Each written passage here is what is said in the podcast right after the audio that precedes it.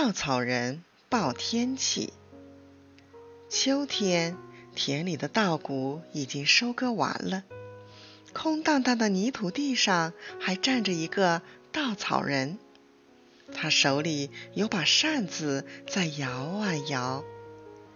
一只小花狗跑来了，对稻草人说：“现在田里已经没有稻子了，你不用再干嘛去了。”怎么还不回家呢？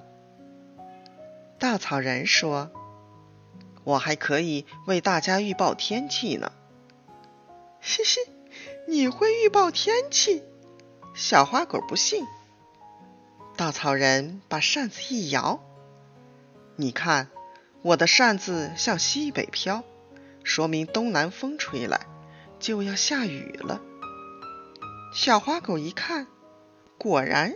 扇子一直往西北飘，他大声喊：“要下雨了！要下雨了！”小花猪听见了，连忙把晒在门外的豆饼搬回了家。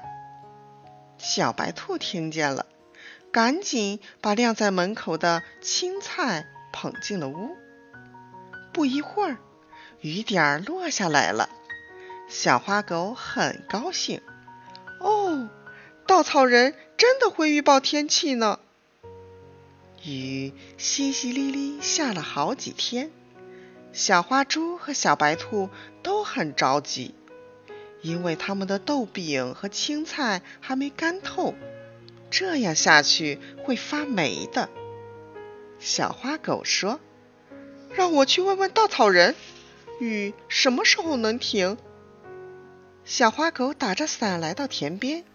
问了稻草人，稻草人把扇子一摇，说：“你看，我的扇子朝东南飘，西北风快要呼呼吹来，天快晴了，天气要冷了。”谢谢你，稻草人。小花狗谢过稻草人就走了。小花狗把消息告诉了大家，还让大家穿暖和些。